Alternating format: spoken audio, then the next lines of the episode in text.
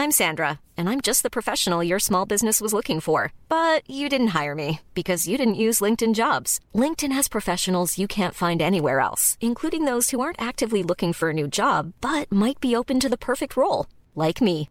In a given month, over 70% of LinkedIn users don't visit other leading job sites. So if you're not looking on LinkedIn, you'll miss out on great candidates like Sandra. Start hiring professionals like a professional. Post your free job on linkedin.com/spoken today. Tarde a tarde, lo que necesitas saber de forma ligera, con un tono accesible. Solórzano, el referente informativo.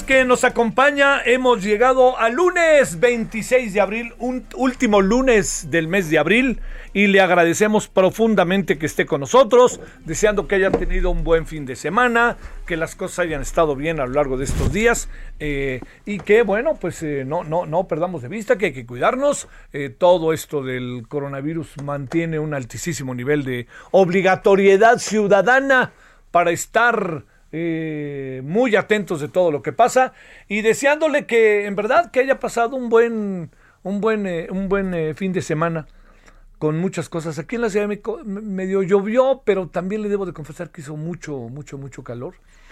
Este como ha estado estos días. Ahorita por ejemplo pa- parece pareciera que vaya a ver no pero sí le digo que, que está muy este muy muy muy brumoso no muy ah, así no pero bueno es la ciudad nuestra ciudad la que queremos tanto y estamos en esta época propia del año ya debe de estar desatadas las lluvias en poco tiempo ¿eh? debieran estar que ese es el, el- gran tema.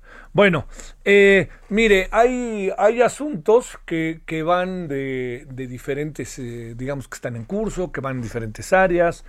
Hay un tema ahí en Tamaulipas con el gobernador, que no, digamos, el hecho de que no hablemos de él no significa que no está pasando, está en curso, ahí anda, desafuero o no desafuero, en fin. Recuerde que el Congreso local juega un papel sumamente importante en, cualquier decisión que se tome. Luego, por otra parte, está el tema del desafuero de el diputado Benjamín Saúl Huerta Corona de Morena, acusado de abuso sexual y además de otras cosas, no solamente con el joven de 15 años que apareció y que eso fue lo que detonó todo, sino había aparecido más en Puebla. Están, están estos asuntos ahí, le diría yo, eh, dando vueltas por un lado y por otro. Pero fíjese que este, el, día de hoy nos, eh, eh, digamos, no- no- nos, nos enfrentamos a, dos temas. Primero, la, la candidata de Morena al gobierno de Nuevo León, después de, híjole, yo creo que, bueno, no- la verdad que no me quiero equivocar, pero ca- casi como un mes, más o menos, declaró ya formalmente que, pues, este, que, que, que- ofreció una disculpa por haber mentido con el caso del señor Rainieri, este hombre que está en la cárcel, que es también todo, todo lo que ya sabemos respecto a él, ¿no? Eh, pero le, voy a decir, fíjese que algo pasó con lo que expresó la señora, que, que quede clarísimo que yo hablo un poco como, como, como una impresión, ¿eh? no vaya usted a pensar aquí que yo, digamos, es una impresión que tengo, que eh, mi impresión es que el, el este no, no, no tiene, a ver, ¿cómo decirlo? Sí, no tiene fuerza, ¿eh? La declaración de la señora, ¿eh? No la veo con fuerza. Fíjese, una de, una de las razones, me, hoy leía un tuit que decían, estaba vestida hasta casi igual que cuando estuvo con el señor Rainieri. Yo creo que eso era para, para una declaración distinta, ¿no? Para un entorno distinto. A lo mejor para verlo, no sé, yo no sé mucho de estas cosas, pero a lo mejor primero en, en un ámbito externo, exterior. Por ejemplo, a lo mejor en un jardín, se me ocurre, ¿no? Y con una explicación no leída, sentida, y que hiciera dos, tres, cuatro tomas la señora. Y si otra vez, otra vez, ya sabe, así, todas las tomas que se requieran hasta que saliera. Y como era grabada, pues hasta la editaban y luego la ponían. Pero no me acabó de convencer la explicación que dio la señora, ¿eh? No, la señora Clara Luz allá en el caso de, de, su disculpa por no haber dicho antes que conocía al señor Rainieri. Yo creo que ese, ese es un asunto para, para darle vuelta. ¿eh? Sinceramente se lo digo, yo creo que por ningún motivo lo, lo este, lo, lo o sea, digamos, este, este, este, este asunto que sucedió, quizá, como se lo cuento, pudiera ser eventualmente un, eh, un, un elemento u ocasión de que la señora pueda perder la elección en Nuevo León. Lo que son las cosas es que estos temas de verdades, mentiras entre nosotros, de repente, con toda razón, somos muy, somos como muy em, acuciosos, ¿no? Sería la palabra. Bueno, esto es lo primero a lo que quería hacer referencia. Lo segundo es que hoy el presidente hizo una declaración que yo creo es eh, yo creo que muchas veces el presidente dice cosas, pasan cosas, en fin, ¿no? Este, en, en relación a, a lo que él hace, dice, entramos en debate, entramos en polémica, no, el presidente no debe haber dicho, sí debe haber dicho, tiene razón, no tiene razón, es que yo creo una cosa, yo creo otra cosa, todo eso, ¿no? Pero quiere que le diga, hoy sí de plano, de plano, de plano, me parece que el presidente pudo haber evitado lo que dijo para tener otras argumentaciones. ¿A qué me refiero? El presidente hoy dijo que podrían ser corruptos si no votan por el alargamiento del mandato de dos años del señor Arturo Saldívar. Imagínese nada más. A ver, vamos a ponernos aquí, aquí partamos de lo siguiente para tratar de entender las cosas. Aquí se parte de que hay un bien mayor, pero ese bien mayor lo define quien gobierna, no lo define la sociedad en su conjunto. Él lo plantea, pero como en la sociedad hay sectores que no están igual en la misma dinámica que el propio presidente, sino más bien están en otras dinámicas, hay minorías, y no necesariamente minorías, hay grupos que piensan de una manera, hay grupos que piensan de otra manera, y de muchas, muchas, muchas cosas. Yo le diría que lo que sí acaba, acaba quedando en la mesa es algo tan sencillo como lo siguiente, como que el, el, este, el presidente piensa que estamos en una sociedad con un pensamiento único, que eso sería terriblemente fuerte. ¿Por qué lo digo? Que quede claro. Porque el presidente dice, si no apoyan lo que yo digo, son corruptos. O sea, no hay, no, no hay manera de plantearse que las cosas tengan diferentes formas de verse. A ver, yo le diría sobre, vamos a, vamos a partir de algo tan concreto como esto. Tenemos consensos. Sobre los consensos avanzamos, pero escuchamos a los otros. Hay cosas que usted ve de una manera y su servidor las puede ver de otra manera. Aquí, a, lo que voy es a esto. Es importantísimo, importantísimo que entendamos que hay diferentes formas de ver las cosas y que esas formas deben de ser escuchadas cuando se gobierna. Pero también hay algo, hay mecanismos sobre los cuales las sociedades se organizan. Y si estos mecanismos sobre los cuales las sociedades se organizan están presentes, están ahí entre nosotros, forman parte de nosotros, es importante escucharlos.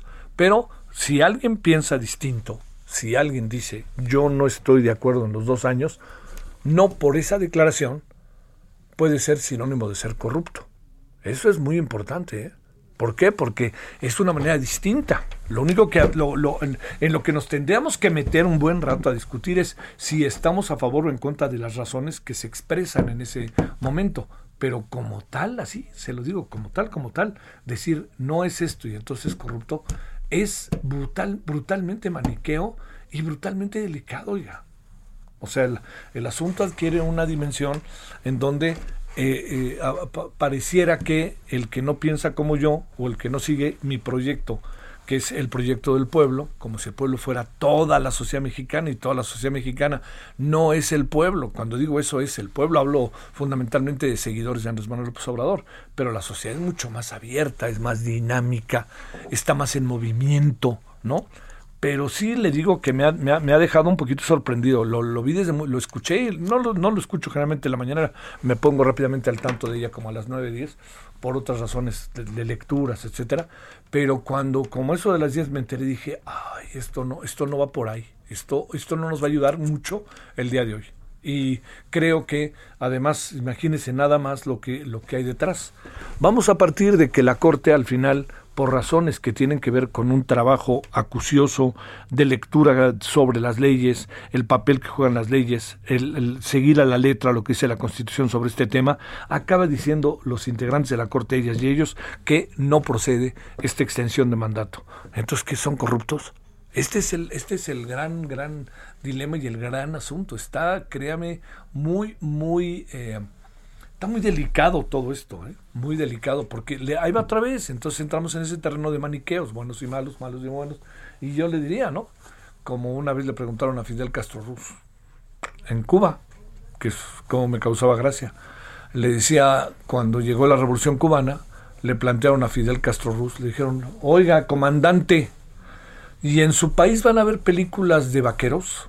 Y dice, claro que sí las vamos a ver, pero es que es el imperio, no, no, claro que las vamos a ver. La diferencia es que nosotros vamos a ir a los indios. O sea, lo que él quería decir con eso era desde dónde se para uno para ver las cosas. Entonces, yo creo que aquí esta dualidad en la cual estamos viviendo, de usted piensa una cosa, yo pienso otra, yo pienso otra, yo creo que aquí lo que sí no podemos hacer es, si de casualidad se plantea que no se extiende el mandato, lo que le queda al presidente no es acusar de corruptos a quienes piensan de manera diferente por una interpretación y una lectura de la letra de la Constitución. Por ningún motivo. Lo que le queda al presidente decir es, pues votaron porque no y votaron porque no hay punto. Y ya, tienen sus razones. Y se amparará, como él dice, bueno, pues si no les parece, ampárense, ahí hay muchas instancias, pues él también que se ampare puntos. No le parece, pues va otra vez, que lo mande él y a ver qué sucede. Pero todo esto se lo cuento porque este es un tema que, que, se, que se puede convertir en delicado por lo que subyace en él, por lo que trasciende, ¿no? Que esto es sobre todo lo que... Eh, sobre todo lo que plantea. Y hay, y hay, algo también que dijo el día de hoy que a mí me, me llamó la atención, que, ese, ese, es un debate muy interesante. A mí siempre me lo ha parecido. ¿Qué son primero, los hombres o las instituciones? Bueno, es un debate muy bueno. ¿Por qué? Porque si hablamos de que son los hombres, pues nosotros en la ambigüedad de nuestro pensamiento, en las circunstancias en las que vivamos, podemos decir, pues esto va por aquí esto va por acá y si les parece bien si no también, ¿no? ¿Son las instituciones o son los hombres? ¿Por qué se habla tanto de las instituciones? Porque no se puede, una, una sociedad no puede ser gobernada al libre albedrío de los hombres. Los hombres pertenecen a sociedades, las sociedades tienen instituciones que las organizan y estas instituciones que organizan a las sociedades son lo que permite que haya esa posibilidad de que esto tenga una dimensión de una naturaleza o de otra naturaleza. A ver, yo déjame plantárselo todavía, a ver si puedo de manera más precisa. Si el gobierno, si, si el presidente López Obrador dijera, aquí son importantes las instituciones y las personas, pues claro que sí, pero yo le diría, si las instituciones han sido diseñadas, han sido estudiadas, trabajadas, para tener con ellas toda una mirada muy clara y definitiva de cómo debe de organizarse la sociedad, pues lo que hay que hacer es ir cambiando leyes, hay que cambiar instituciones, pero ¿qué? ¿Y quién me dice que en cuatro años no llega un nuevo López Obrador? Y ese López Obrador dice, oigan, ¿se acuerdan lo que dijo este cuate y que hizo esto y esto? Yo lo voy a hacer de otra manera y si les parece bien y si no también. Ese es el asunto. ¿Por qué las instituciones son importantes? Porque las instituciones organizan a la sociedad, le dan rumbo a la sociedad. Y eso, es lo que hace diferente a las sociedades. Bueno, dos, muchos asuntos, como ve, algunos están en curso, se acercan las elecciones, ¿eh? Se acercan las elecciones y están pasando cosas, cosas importantes. Eh, eh, sobre todo yo pienso en los estados. Yo sigo pensando que en el Congreso, en general en el Congreso vamos a acabar con algo que guste o no, eh, va a ser una mayoría de nuevo de Morena. Yo, yo no veo cómo pueda irse atrás. La clave del asunto está en de qué tamaño va a ser el tema de el triunfo de Morena. Ese es lo que está el asunto. Algunos interpretan que el presidente está inquieto por cómo está desarrollándose a lo mejor la información que él tiene sobre el proceso electoral, en que no le va a ir tan bien, le va a ir bien, pero que no le va a ir tan bien. Es un ejemplo, es un decir este, que está muy latente y también que por eso el presidente no está de muy buen humor, o sin más que, pues está de buen humor, pero está muy soltando los brazos para un lado y para otro y para otro y para otro. Bueno, oiga, pues aquí andamos agradeciéndole. No voy a hablar de un tema, bueno, sí voy a hablar. Estuvo malito el partido, pero ganaron las Chivas, con todo y su uniforme nuevo. Muchas gracias, Román. Román, gracias por la playera, ¿eh? Muchas, muchas gracias. ¿Usted cree que me consiguió la playera, Román? No. ¿Usted que se, lo pedí con tiempo? Sí, no me la consiguió. Bueno, pero yo, ¿a, cómo está la, las están este, subastando o más bien revendiendo? ¿A cuánto? ¿Cómo a cuánto? ¿Cinco mil pesos? No, no, pues no, tampoco, tampoco, tampoco. Es mucho dinero. Bueno, ganó el Guadalajara 1-0 al Atlas y ya está metido ahí. Luego, pues se le apareció al América lo que se le iba a aparecer, no está tan fácil.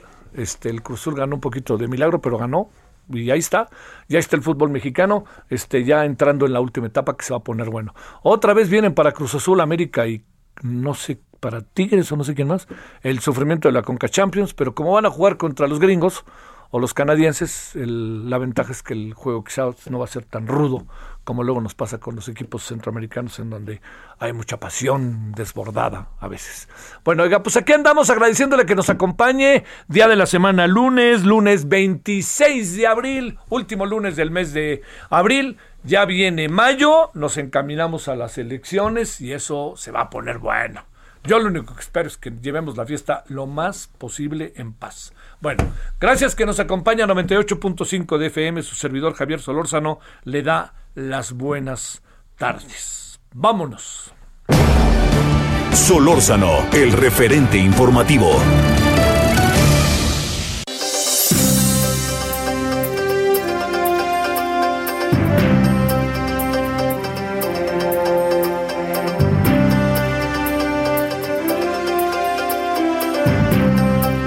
Bueno, vámonos, Diana Martínez, cuéntanos cómo ha estado tu agenda este día. Muy buenas tardes. Javier, ¿cómo estás? Buenas tardes. Pues hay información sobre los amparos que se han presentado hasta el momento contra el Padrón Nacional de Usuarios de Telefonía Móvil.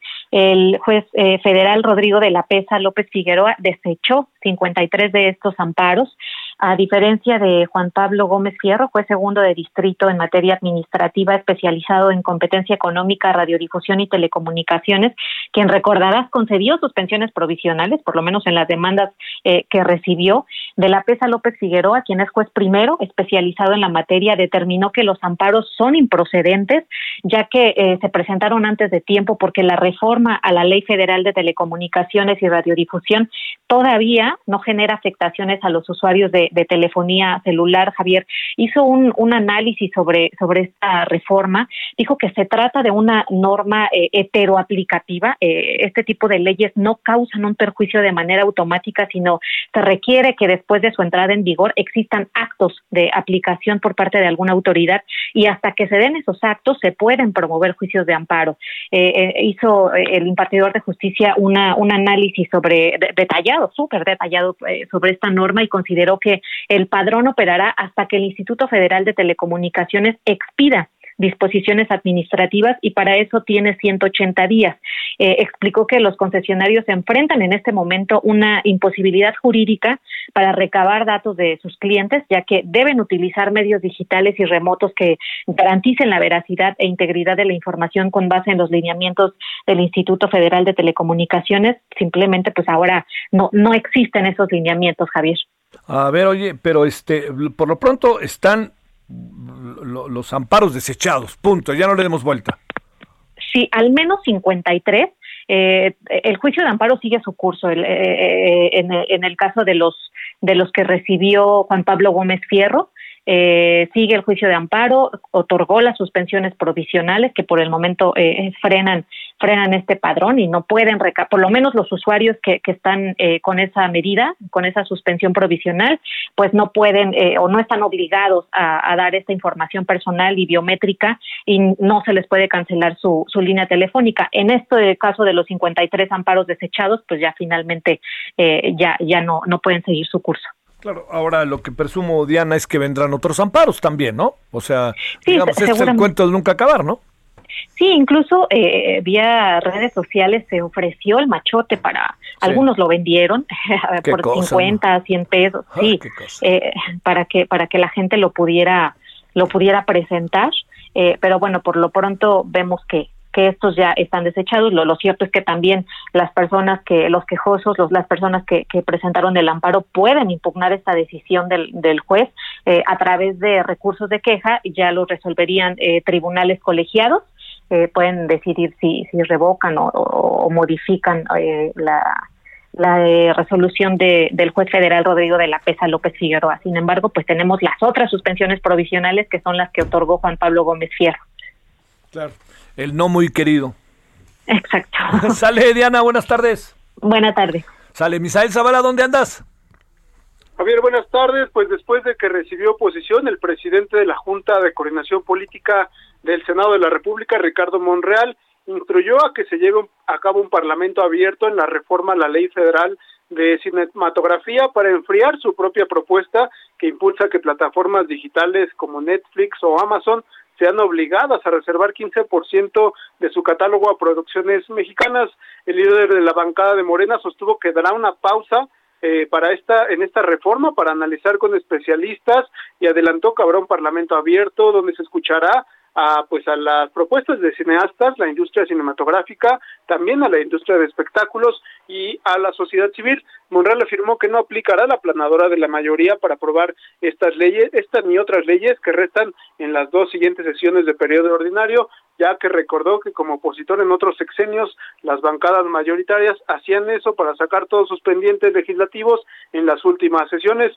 Dijo que ha conversado también con cineastas con la industria cinematográfica e incluso con la secretaria de Cultura Alejandra Frausto, para quien eh, pues le pidió eh, un poco más de tiempo para analizar esta propuesta. Y bueno en este en este sentido la reforma que el senador Ricardo Monreal puso sobre la mesa y que se estaría discutiendo hoy en comisiones del Senado es que la Ley Federal de Cinematografía prevé que no solamente las plataformas en streaming, sino también las salas cinematográficas reserven el 15% de su catálogo para producciones nacionales, es decir, hacer obligatorio que este 15% eh, sea eh, pues expuesto tanto en las salas de cine, también en plataformas como Netflix o Amazon. Eh, también te cuento, Javier, que sin darles tiempo a los senadores para analizar un dictamen en menos de 48 horas, comisiones del Senado avalaron una reforma a la ley del sistema ferroviario que permite el ajuste de tarifas ferroviarias solo cada tres años, además de aumentar de tres millones a tres mil millones de pesos las multas por diversas infracciones a los concesionarios de vías férreas. En este sentido, la oposición y Morena chocaron en la reunión de comisiones de telecomunicaciones y estudios legislativos segunda, ya que el PAN, PRI, PRD y MC, el bloque llamado opositor, pidieron más tiempo para analizar el dictamen, ya que apenas el viernes les entregaron el proyecto y ayer por la tarde, tarde les llegó otra información con modificaciones del mismo dictamen uh, en este proyecto. Y bueno, solamente tuvieron menos de un día para analizar estas propuestas, sin embargo al final Morena y la mayoría pues aplicaron la planadora, algo que decía el senador Monreal que no iban a hacer para eh, pues avalar estas leyes. Y entre una de estas modificaciones está proteger las tarifas eh, pues del sistema del tren Maya que estaría echándose a andar. Durante tres años no podrán modificarse las tarifas en el servicio público ni de carga del tren Maya. Entonces eh, la oposición pues criticó esta situación y dijeron que bueno, buscan blindar eh, eh, al Tren Maya en esta situación y también que pues la iniciativa privada pues va a tener un, un duro golpe en este sentido, Javier.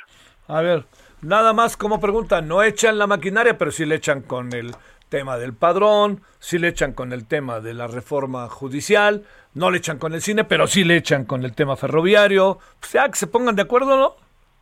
Efectivamente, y hoy también eh, por la tarde noche va a haber una reunión también de comisiones donde analizarán este tercero transitorio de la ley de hidrocarburos, que es lo que les falta, donde también pues Morena y, y otros otras bancadas pues estarían aprobando para que Pemex pues eh, tenga el control de los combustibles, entonces también se verá igual eh, esta aprobación en mayoría de Morena y sus aliados. Sale, muchas gracias y buenas tardes.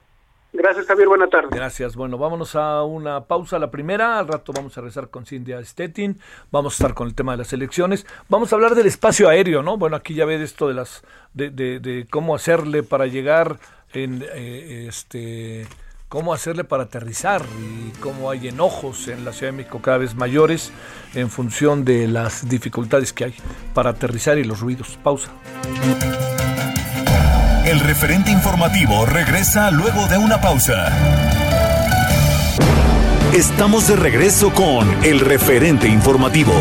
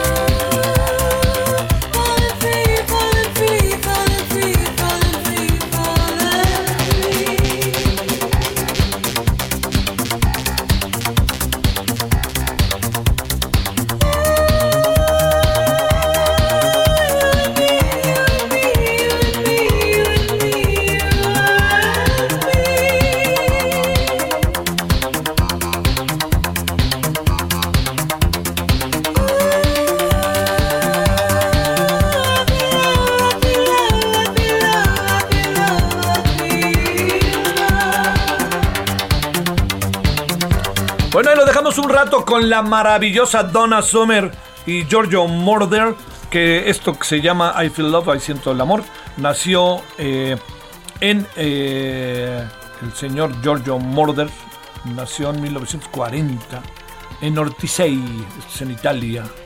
Eh, estuvo con Donna Summer, Elton John, David Bowie, Freddie Mercury, entre muchos otros.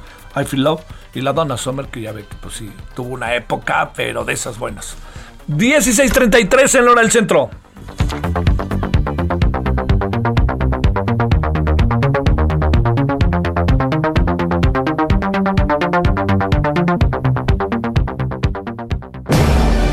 Solórzano, el referente informativo.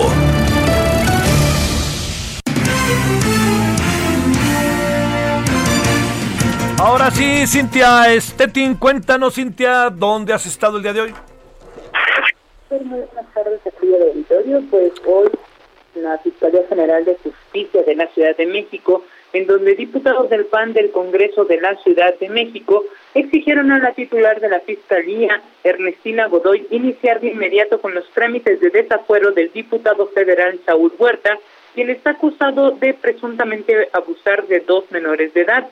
Eh, Cristian Bonruerich y Federico Dorin, pues coordinador y vicecoordinador de la bancada panista, solicitaron a las autoridades judiciales, sobre todo, mantener ubicado al legislador para evitar que huya de la justicia. Asimismo, criticaron la lentitud de la Fiscalía, toda vez que cuando se trata de los opositores a la Cuarta Transformación, conforman de inmediato carpetas de investigación y solicitan desafueros, aunque no hicieron mención a, algún personaje en particular.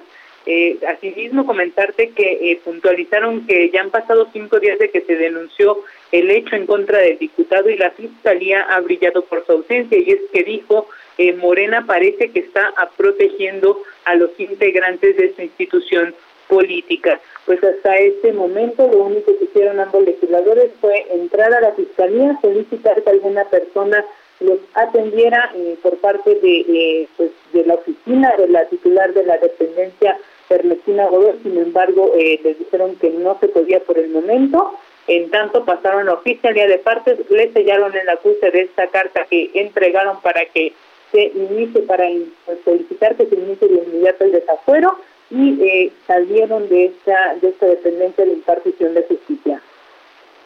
Oye, este, eh, digo, el, el, tema del personaje de Morena, pues está, está en todos lados y Morena mismo quizás en un primer momento no fue tan acucioso, ¿no? Tardó en, en, en meter el acelerador, diría yo, o, cómo la ves? Es correcto, Los mencionan, pues tal parece que Morena actúa antes, eh, justo para pues para evitar que en este periodo electoral pues le eh, vayan a tener digamos eh, pues una un efecto contrario a que se podría esperar en las urnas, es decir, podrían tener pues un elevado voto de castigo justo por este tipo de personajes y dicen pues Morena ha actuado mucho más rápido que la fiscalía es por eso que hacen este llamado pues para que entregue la fiscalía de inmediato a la Cámara de eh, Diputados el proceso para solicitar el desafuero de este diputado. Te mando saludos, Cintia Stettin, muchas gracias. Seguimos pendientes, muy buenas tardes. 16.36 en hora del centro, lunes 26 de abril, estamos en el 98.5 de FM, Heraldo Radio, su servidor Javier Solórzano. Solórzano, el referente informativo.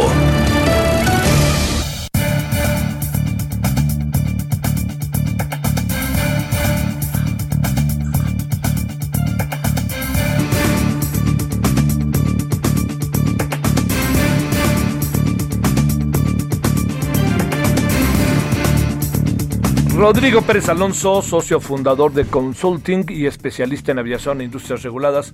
Rodrigo, te saludo de nuevo con gusto. ¿Cómo has estado? Igualmente, Javier, mucho gusto, pues muy contento aquí eh, de estar contigo con el auditorio. A ver, en los últimos días hemos escuchado como muchos, eh, muchos comentarios y la verdad que a lo mejor afirmaciones que uno no tiene elemento alguno para avalarlas o cosa parecida, pero algunas sí son concretas. Hay más ruido en la Ciudad de México con los aviones en zonas en donde antes no había.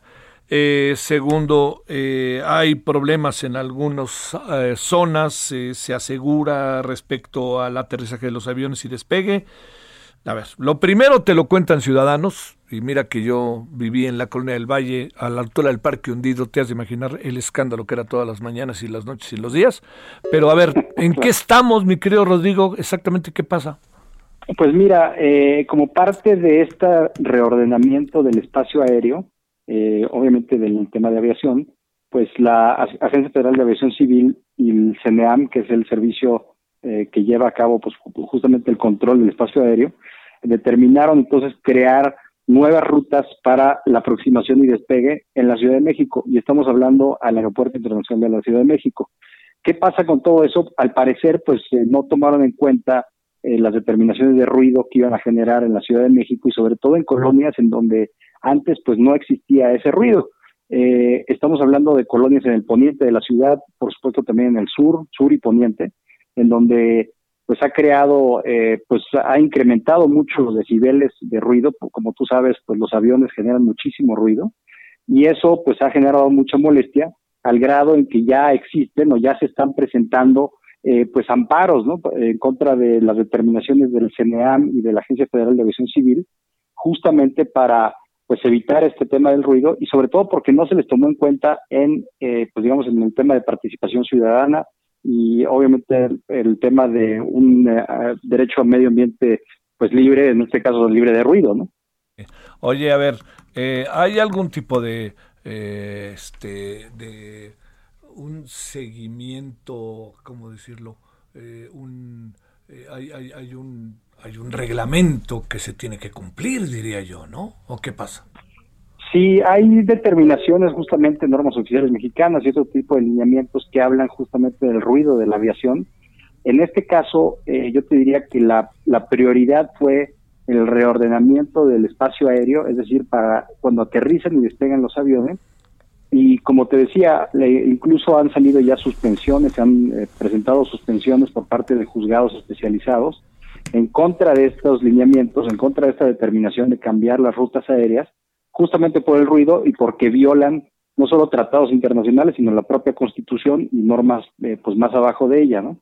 Eh, entonces, pues yo creo que no es un tema, es un tema que va a seguir, que no va a acabar en este momento, eh, va a seguir durante los próximos meses. Y como bien lo sabe el auditorio, pues el tema de la aviación se, ha vuelto casi un tema político para esta administración. Primero por la cancelación del aeropuerto, del nuevo aeropuerto en Texcoco, después por la determinación de construir un aeropuerto en Santa Lucía, eh, dárselo a los militares y ahora por estos temas tanto de eh, pues ruido en la Ciudad de México como algunas cuestiones de seguridad que también son muy importantes y que ha ya pues presentado el presidente una iniciativa la semana pasada. ¿Esa iniciativa va en la línea en donde podamos evitarnos muchos de estos problemas que estamos teniendo? No, yo te diría, la iniciativa es otro tema que es sumamente importante, nada más para darle un poco de contexto al auditorio.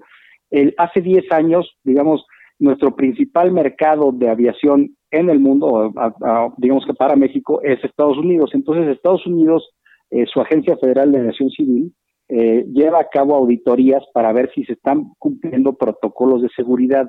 Lo más importante en la aviación, fuera de las máquinas, fuera de los aviones, las pistas, los aeropuertos, etcétera, es y son las vidas humanas. Entonces, eh, se hace una auditoría justamente por el principal mercado de aviación en el mundo, que es Estados Unidos y su agencia de aviación.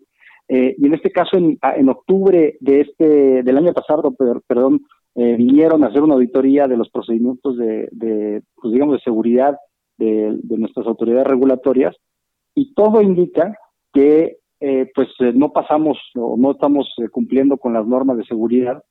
Y para darte un ejemplo, hace 10 años nos degradaron de la categoría 1 a la categoría 2. ¿Qué significa eso? Que no puedes crecer, las aerolíneas actuales no pueden crear nuevas rutas o nuevas, digamos, nuevos aviones, pueden volar hacia las rutas de Estados Unidos, que es nuestro principal mercado, y la otra es que tienen que tomar pues obviamente medidas muy drásticas que en el, hace 10 años costaron 500 millones de, pesos. En este caso ahorita, pues eh, el presidente, pues muy muy raro para mi gusto, se presentó esta iniciativa por parte del presidente para eh, reformar la ley de aviación civil y eso pues eh, pues genera hasta cierto punto suspicacias.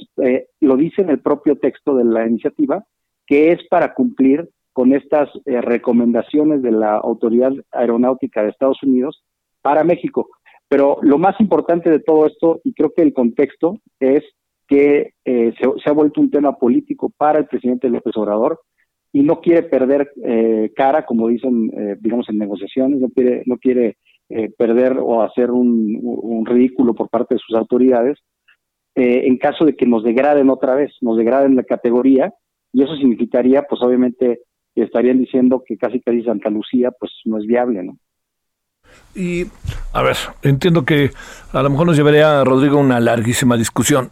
Este, bajo estas condiciones en las que estamos, ¿es fiable no es fiable? Este, ¿Es posible no es posible? Para el nivel que el gobierno se ha planteado respecto a este aeropuerto de Santa Lucía.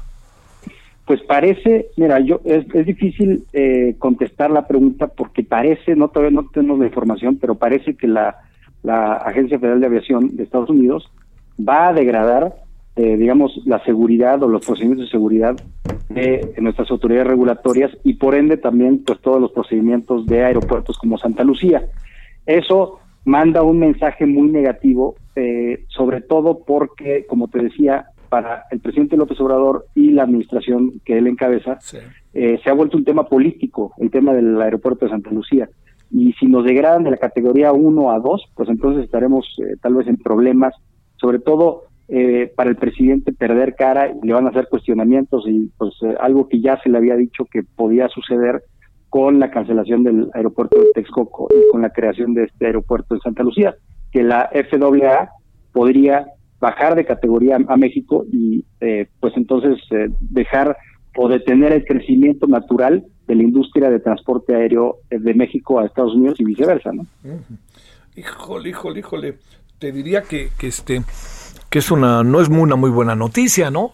Y sobre todo pensaba yo en la importancia que tendría en un momento dado, Rodrigo, pues más allá de las diferencias que tuvimos, más allá del famoso asunto de la cancelación de Texcoco, lo que quieras, pues este a este país le urgen aeropuertos, este los aeropuertos, eh, de repente me da la impresión de que algunos aeropuertos están, están como, como descuidados. No, no, no sé si lo compartas o, o sea uno muy, como muy acucioso, ¿no? Pero pues la Terminal 1 la Terminal 2 de la Ciudad de México no, no, no están en sus mejores días, ¿no?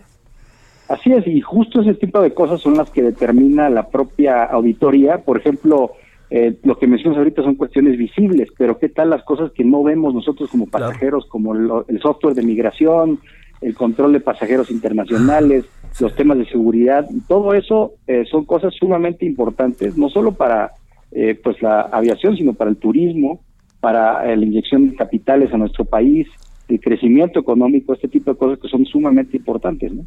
Híjole, eso es la otra. A ver, eh, tendremos que reconfigurar el espacio aéreo de ciudades, Guadalajara. Bueno, Monterrey está muy, muy lejos, ¿no? De la ciudad, que es una muy buena cosa, el aeropuerto, pero Guadalajara cada vez ahí también está lejos, perdóname. Pero digamos, aeropuertos como ya, para decirlo claro, el de la Ciudad de México, que sí está cerquita, ¿no? Tijuana está cerquita, ¿eh? Tijuana está cerquita de la ciudad. Sobre todo lo, más importante de esta reconfiguración fue en el espacio aéreo de la Ciudad de México, ¿no? Porque acuérdate que son Toluca, eh, ahora el, aeropuerto de la Ciudad de México y Santa Lucía, que pueden crear interferencias aéreas. Entonces, por eso se reconfiguró y por eso las molestias tanto de vecinos como de algunos eh, operadores, eh, de controladores aéreos, por pues esta hasta cierto punto pues improvisación en el eh, o, implementación yo diría más bien del, del, nuevo espacio aéreo las nuevas rutas del espacio aéreo. Y aquí es donde eh, pues estaremos a la determinación de los juzgados especializados para saber si se suspenden definitivamente o se continúan con estas rutas aéreas porque de eso dependerá mucho pues de que nos vayamos acostumbrando eh, muchos de los que vivimos en la Ciudad de México a el ruido que se está generando con esta con estas nuevas rutas, ¿no? Dicho de otra manera, Rodrigo, ¿ves difícil que esto vaya a cambiar? Eh, pues eh, depende mucho del Poder Judicial, justamente. Eh, te lo digo en, términos personales, a mí me han consultado ya algunos grupos de vecinos que si se pueden justamente amparar y este tipo de cosas porque pues le está generando mucho ruido en sus, en sus colonias y este tipo de cosas y eh, obviamente dependería que tanto se lleve el juicio de amparo si se, eh, se obtiene la suspensión en el juicio de amparo, si se obtiene la suspensión definitiva y si se gana el amparo después de muchas instancias. Ah, claro.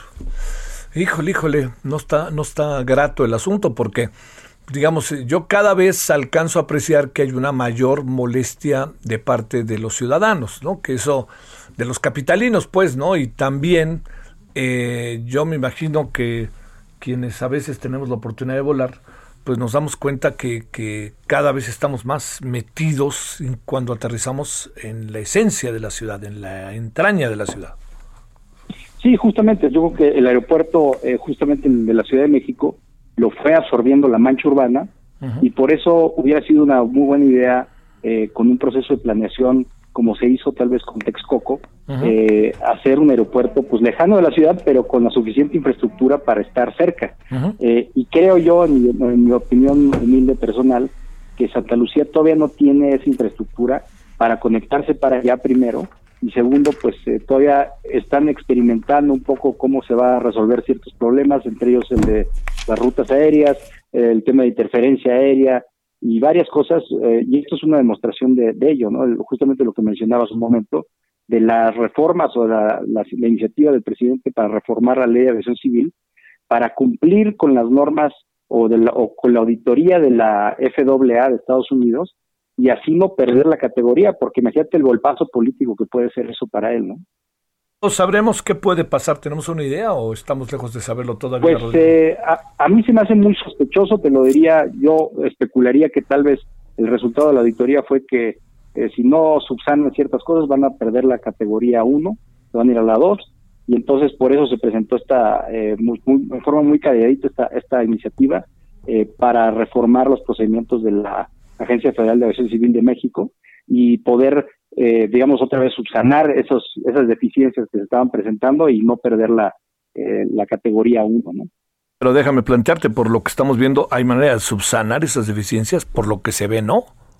Pues, eh, por lo pues por lo visto, eh, no, no sabría decirte exactamente si son subsanables o no, por lo menos el mensaje político que se mandó a través de una iniciativa es del presidente, ¿eh? el, propio presidente es que eh, pues eh, no quieren perder cara ante estos acontecimientos y lo quieren subsanar al menos presentando una iniciativa, ¿no? Sí, claro, claro. Híjole, bueno. Sale, te saludo mucho, Rodrigo Pérez Alonso, gracias. Igualmente te mando un abrazo. Hasta luego, gracias. 16.50 en hora del centro. Solórzano, el referente informativo.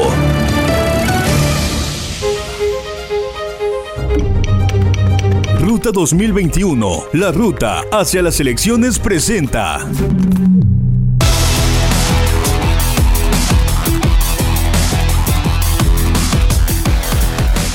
Le agradecemos a Raimundo Martínez, candidato a la presidencia de Toluca por la alianza PAN-PRI-PRD, que esté con usted y con nosotros. Raimundo, ¿cómo estás? Buenas tardes.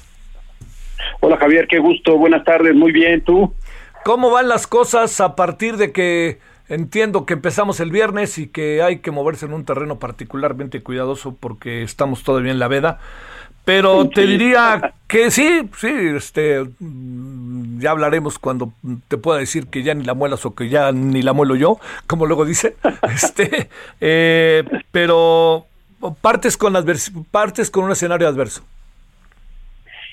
Pues mira, yo tengo, como dice el clásico, yo tengo otros datos y me son muy, muy, muy favorables. Entonces, eh, parto más bien con una idea muy eh, este, alentadora, porque efectivamente la gente quiere ver una Toluca distinta en todo lo que hasta hoy ha sucedido. Entonces, tengo realmente muy, este, eh, mucha emoción porque estoy esperando, sí, ya el arranque de la campaña para poder estar abiertamente en, en pie a tierra, como digo yo, conviviendo con la gente, platicando, avanzando y, más de lo que ya hemos avanzado. La realidad de las cosas es que todos los preparativos de la campaña pues nos ponen en una condición muy muy favorable.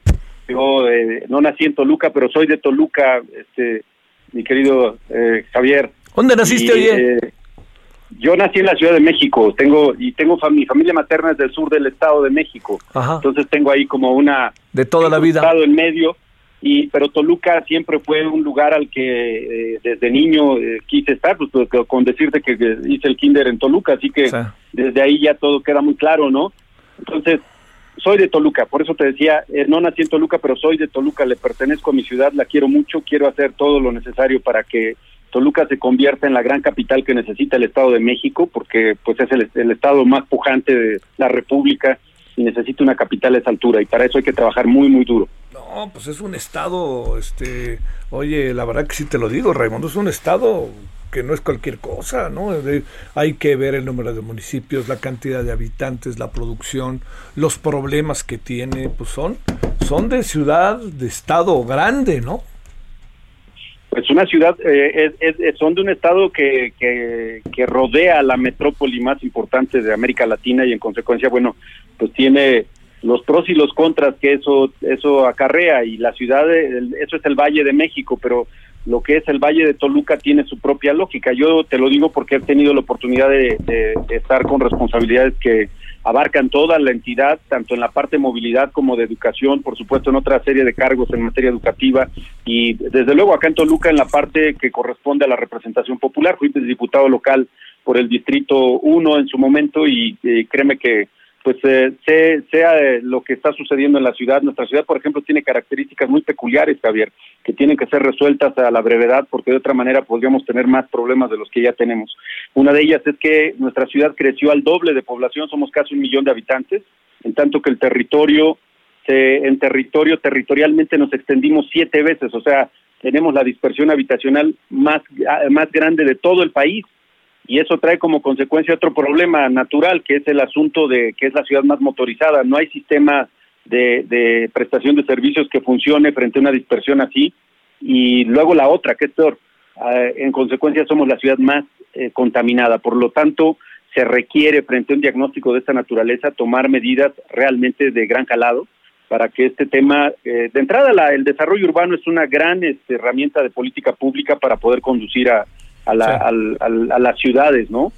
Pero fíjate, acá tenemos ventajas buenas, o sea, ya viene el tren interurbano, se estará trasladando 230 mil personas diariamente, hay que estar listos para eso. Muy bien. Ya viene el, aeropuerto también, ¿no? Oye, pues este, eh, en cuanto se acabe esta veda, ¿qué tal si hablamos? A detalle, ¿no? Aunque ya sabes, pues es Me late, anda anda uno anda uno cuidándose colectivamente. las ramas. Y, y, sé que como el Toluca de ganó América es estar eufórico, así que el referente informativo regresa luego de una pausa. Tarde a tarde, lo que necesitas saber de forma ligera, con un tono accesible. Solórzano, el referente informativo.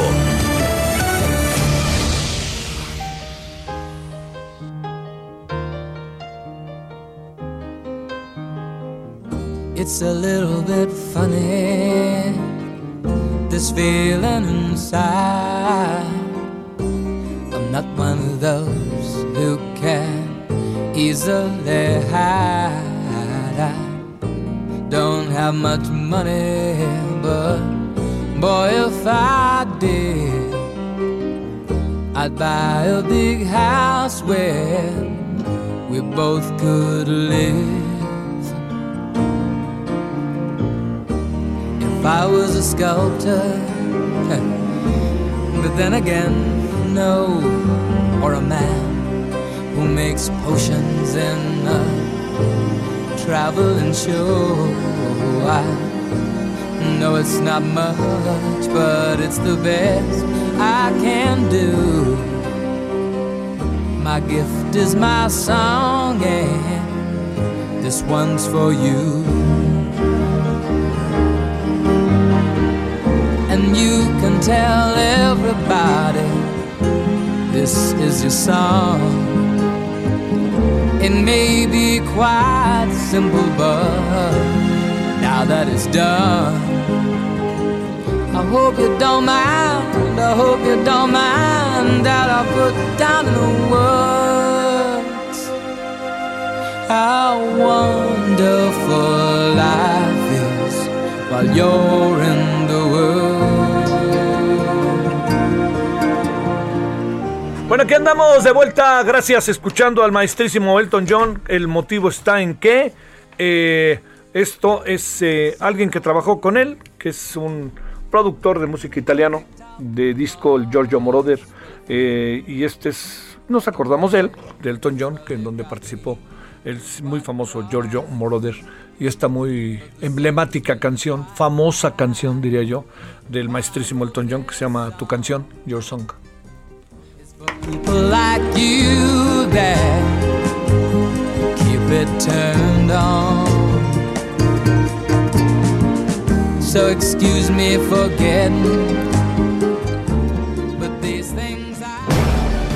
Solórzano, el referente informativo.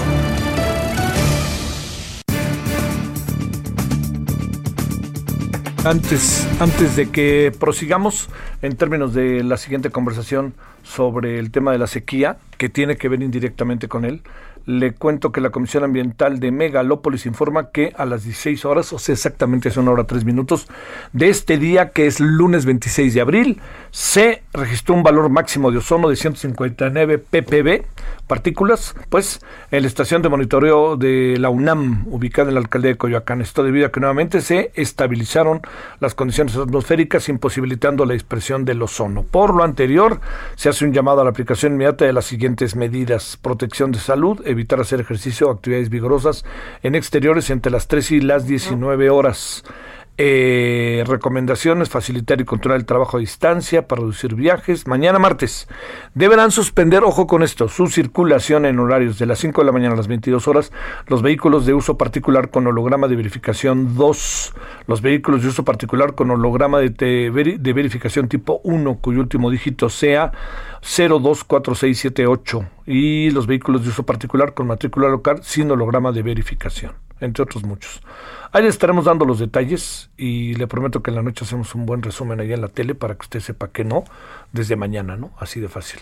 Este, y en eso andamos, si a usted le parece. Bueno, vámonos a las 17 con 4 en la hora del centro. Le decía, eh, a ver, yo, yo le confieso que con este tema, que, que, es un tema que uno sabe de suyo muy importante, hay, hay muchos terrenos este, de confusión o de complejidad, pues, ¿no?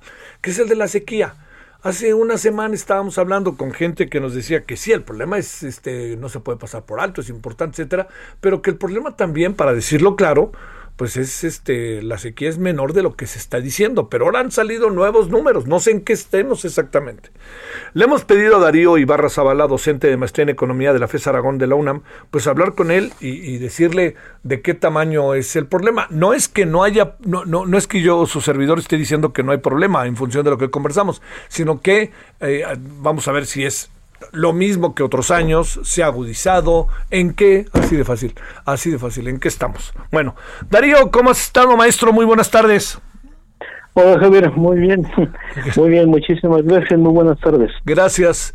Este, eh, estamos haciendo más grande el problema de lo que es, etcétera. Y ya viste, no, no sé si lograste escuchar que además andamos ahora con contaminación otra vez, este, ya desde ya y mañana otra vez a, a reducir la circulación de automóviles. Adelante, Darío.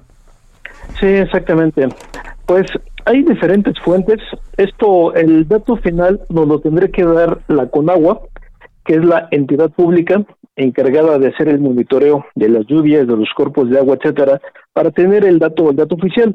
Pero podríamos nosotros aventurar de entrada que el problema de la sequía a nivel nacional se encuentra entre el 70 y 85% del territorio nacional. Es decir, a todas luces, más de la mitad del territorio nacional en este momento está enfrentando un problema de sequía. Este problema de sequía va a tener repercusiones importantes, eh, primeramente en el campo. Eh, el campo que nos va a comer.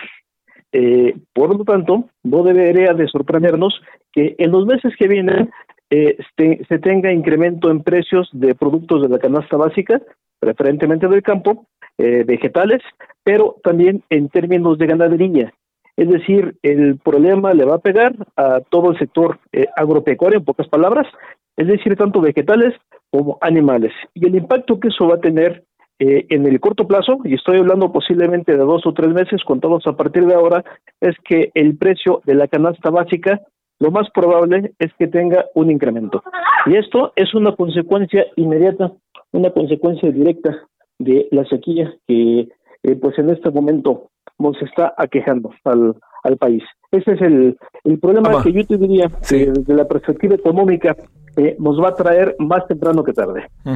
A ver, eh, Darío, eh, estamos viviendo hoy un, una situación, una coyuntura diferente a la que hemos vivido en otras ocasiones o ante qué podríamos estar para tomar en cuenta variables que a lo mejor no, no se alcanzan a ver del todo a la mano, ¿Cómo sería que a lo mejor ya debería estar lloviendo y no llueve? Este, ya debería de estar este, en algunas zonas atendiéndose ciertos temas y no se están atendiendo en función del cambio climático, en fin. mira, en definitiva, en los últimos años el problema, sobre todo en materia de agua, se ha venido agudizando. Concretamente lo que ha ocurrido es que los llamados cuerpos de agua o las fuentes de agua, tanto eh, superficiales como subterráneas, los llamados acuíferos, se han estado agotando. Eh, en términos de las fuentes superficiales, los ríos y lagos, eh, bueno, basta dar un vistazo por los medios de comunicación para darnos cuenta de que algunos se encuentran en niveles inferiores al 50% de lo que deberían tener, por una parte. Respecto de los eh, cuerpos de agua subterráneos, los llamados acuíferos, también se han venido degradando y esto es algo que, que no es tan notorio probablemente porque están eh, eh, bajo tierra y eso hace que no, se, que no sea tan evidente, pero en definitiva, si se revisan los datos que tiene con agua, lo que podemos observar es que el estrés llamado estrés hídrico a nivel nacional ha estado creciendo y solamente se ha venido agudizando con el paso del tiempo. Es decir, es un problema que ha venido creciendo, creciendo, creciendo y no se ha detenido. Eh, al respecto también vale señalar que eh, el sector económico que más agua consume a nivel nacional es el sector agrícola. El problema fundamental no es que el campo utilice agua, por supuesto que el campo requiere agua, todos necesitamos alimentarnos y por supuesto que hay que apoyar al campo. El problema que tenemos es que el campo eh, no está lo suficientemente tecnificado como para poder reducir el consumo de agua. Una gran parte de la solución al problema que tenemos a nivel nacional se encuentra en la tecnificación del campo. Eh, es decir, se deben de crear mecanismos, se debe de, aplicar tecnología al campo que permita que se riegue durante la noche para que el agua no se evapore eh, y de esa manera se tenga un uso más eficiente del agua y los cuerpos de agua, sobre todo los acuíferos, eh, no se degraden y de esa manera gradualmente se vayan recuperando. El problema de fondo, desde mi perspectiva, hay, muchos problemas asociados, pero uno de ellos muy fuerte eh, se encuentra justamente en el tema de la tecnificación del campo. Es uno de los más importantes. A ver, eh, dijiste, a ver si no me equivoco, estrés hídrico. ¿Es correcto? a ver, estrés hídrico, hídrico, perdóname que te pregunte, Darío, mi ignorancia, ¿qué significa eso? Eh, significa que hay mucha demanda de agua eh, de todos los sectores que conforman a la, población, tanto de empresas como de familias, el propio gobierno, comunidades, y tenemos poca oferta sustentable de agua. Es decir, cuando tienes un lago, por ejemplo, eh, que te puede proveer cierta cantidad de agua razonable, cuando se empieza a utilizar más agua de la que el propio lago se puede regenerar, es cuando se genera esto que llamamos estrés hídrico cuando demandas mucha más agua de la que naturalmente se puede generar. Este, no hay, para decirlo claro. No hay agua. Bueno, empieza, eh, empieza a haber escasez. Ese es el punto. Es, recuerdo, por ejemplo, que los acuíferos eh, son una suerte de, cuerpos donde se ha acumulado agua al paso del tiempo y el agua ahí está. Eh, el detalle está en que cuando se empieza a sacar gradualmente, es como si se empezara a vaciar también gradualmente cuando uno se hace sustentablemente.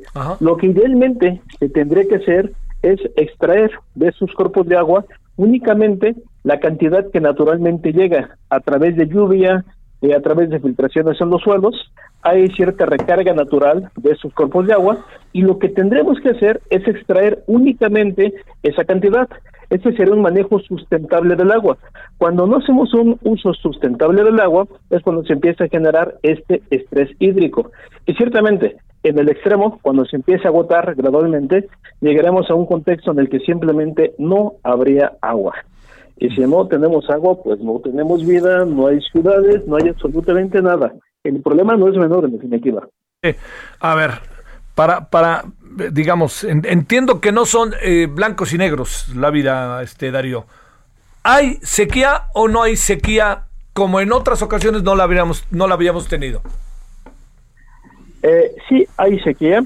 Eh, sí hemos tenido otros episodios en los que eh, se ha tenido sequía severa a nivel nacional. Nuevamente los datos al respecto eh, los podremos buscar, eh, no, no me vienen a la mente en este momento, pero los tiene con agua, que es nuevamente la entidad encargada de hacer este tipo de, registros, pero sí hemos tenido otros episodios donde hemos tenido también sequías fuertes. Aquí lo que tal vez vale la pena enfatizar es que estos episodios son cada vez más frecuentes y más severos. Puedes tener un, una lluvia, por ejemplo, una lluvia aislada que no hace absolutamente nada pero cuando tienes lluvias continuas, una tras otra, eso ya te indica que algo está pasando con el clima. Entonces, al respecto, pasando ahora a la inversa, no a la lluvia, sino al lado de la sequía, cuando las sequías son cada vez más frecuentes y más intensas como la que estamos viviendo en este momento, esto lo único que nos muestra es que algo está pasando en la naturaleza. Y esto es la realidad del cambio climático. Bom, bom, bom, bom, así de fácil, ¿no? Este, ¿Están los gobiernos, hablo federal, hablo estatales, este, haciendo lo que deben hacer? No, me parece que no, definitivamente no. Y no solamente hablaré yo de los gobiernos, eh, creo yo que todos debemos asumir nuestra responsabilidad eh, como sociedad, como familias, igualmente las empresas, pero también el gobierno en su papel de regulador y eh, en su papel de definición de leyes que se deben dictar, que se deben aprobar eh, y finalmente que se debe verificar que se cumplan para reducir la cantidad de, agua consumida por un lado y por otra parte, y aquí paso a, otra parte del, del ciclo del agua, el agua una vez que se utiliza se convierte en agua gris o en agua negra. Esta agua gris o esta agua negra, antes de devolverse a los cuerpos de agua, debe ser procesada, debe ser tratada. Si las aguas grises se tratan adecuadamente, se pueden devolver a ríos, a lagos, inclusive pueden llegar al mar, y la naturaleza hace su trabajo. Hace su trabajo, se encarga de que esta agua se reintegre y finalmente no pasaría nada si esta agua es adecuadamente tratada. El problema es que en nuestro país esto no ocurre en la dimensión o en el tamaño que debería ocurrir. Nuevamente hay que pelear a los datos de, de Conagua, así de memoria, te digo que del 100% del agua negra y gris que se genera en nuestro país, aproximadamente se trata del 30%. Oye, es decir, al respecto tenemos mucha tarea por hacer. Este, eh, a ver, una, una cuestión más. ¿Debería ya estar lloviendo o andamos exigiendo que llueva y todavía no toca la lluvia? Pues este, según los años previos ya debería estar lloviendo, no de manera tan intensa, pero eh, ya debería, ya debería de haber algo. Ya estamos cerrando el mes de abril, eh, por lo tanto, ya deberíamos tener algo de algo de lluvias y justamente esta escasez de lluvias es lo que está provocando que los cuerpos de agua se estén degradando y está incrementando el estrés hídrico. ¿Y por qué no está lloviendo? Eh, yo te diría que esto es una consecuencia del cambio climático. O sea, a la vista el clima está alterado en el mundo entero. Y una manifestación de este cambio climático es que eh, las estaciones del año no están llegando como deberían llegar, eh, todo está en proceso de reacomodo. ¿Hacia dónde? Eso está por verse, en realidad no lo sabemos, eh, pero probablemente todas las estaciones que nosotros conocemos, hemos venido conociendo, tendrán alguna modificación. Entonces, ¿cuándo se va a arreglar esto? Definitivamente no lo sabemos. Lo que sí sabemos es que es una consecuencia del cambio climático. Híjole, híjole. Este, ¿Tenemos remedio o no tenemos remedio, mi querido Darío? Eh, mira, soy optimista por naturaleza. Yo te diría que finalmente sí, sí tenemos, eh, sí hay solución, sí se puede arreglar esto. Si, por ejemplo, tratamos el agua, si reparamos las fugas de nuestras casas, eh, si somos más conscientes del uso del agua y si se cumple con la regulación tan solo con la que tenemos, y además si esta se actualizara. Eh, hay alguna normatividad que ya es obsoleta, se tendría que actualizar y aplicar. Si todo esto se cumpliera, te diría que tenemos remedio pero si no se cumple, entonces, eh, bueno, eh, está por verse qué es lo que va a pasar con la viabilidad propia, no solamente de nuestro país, sino de muchos lugares en el mundo. Porque además el tema del agua es solamente uno entre varios. Eh, si hablamos de cuestiones naturales, el tema de la contaminación por sí misma es, es un tema, es un problema que puede poner en riesgo la viabilidad de muchísimas ciudades. Así es que este sí se puede hacer algo, definitivamente. contamos con la tecnología, con la técnica para hacerlo, pero falta que esto se lleve a cabo. Y como te comento, esto depende no solamente del gobierno, depende de todos. Depende de nosotros como ciudadanos, que por poner un ejemplo, no eh, compremos artículos que tengan plástico de un solo uso. Plástico PET, por ejemplo, un importante contaminante, que no tenga unicel, sin embargo, lo seguimos comprando como consumidores. Nosotros como consumidores somos corresponsables. Las empresas que lo producen también lo son. Y el gobierno que lo permite a través del marco normativo también lo es. Si simultáneamente todos actuáramos a favor de la naturaleza, sí tendremos remedio, definitivamente. Pero para eso posiblemente eh, tendremos que esperar a que ocurra algo como eh, en la Inglaterra posterior a la eh, revolución industrial, cuando tuvo que morir mucha gente, consecuencia de la contaminación, para que se hiciera algo. Aquí el riesgo es que podríamos hacer algo cuando sea o intentar hacer algo cuando ya sea demasiado tarde. Ese es el riesgo fuerte que tenemos. A ver, una última, este Darío, déjame plantarte, maestro. Eh, ¿Estuvo en, qué términos evaluarías la participación del presidente mexicano en la reunión de la semana pasada en Washington, bueno, de virtual desde Washington, eh, respecto al tema del cambio climático, etcétera? Em, yo pensaría que no se le ha dado, lamentablemente, en este gobierno eh, la importancia a este tema, la importancia que realmente tiene. Eh, en algunos temas, como es el caso de los hidrocarburos, el apostar todavía a utilizar eh, hidrocarburos eh, en lugar de utilizar energía renovable, cuando el mundo entero se está moviendo hacia la renovable, me parece que es apostar al pasado y al respecto en esa materia te diría que es un error. Eh, coincido en que el sembrar árboles, el programa Sembrando Sembrando Vida, eh, puede capturar eh, mucho mucho dióxido de carbono, mucho carbono como tal, no solamente en el tronco, en los troncos de los árboles, sino en el propio suelo. Puede ayudar a regenerar, también a alimentar los cuerpos de agua, pero eh, me parece que lo que tenemos que hacer es actuar mucho más agresivamente. Es decir, tal vez se tiene en vista, se tiene a la vista el tema, pero no se le ha puesto en primera fila, no se le ha dado la importancia que debería tener eh, como afortunadamente sí se está haciendo en este momento en Estados Unidos. El actual eh, presidente eh, ha puesto la agenda ecológica en primera fila, o sea, le ha dado una, una importancia vital y me parece que además el resto de los países, todos, tarde o temprano, tendremos que subirnos. Además, me parece que va a ser inevitable, no tenemos opción. Si el líder lo está haciendo de esta manera, tarde o temprano va a haber una serie de eh, de, reglamentos, de requisitos, tanto públicos como privados, por ejemplo, certificaciones a empresas que sean empresas verdes para poder importar, para poder exportar, para poder comprar o para poder vender.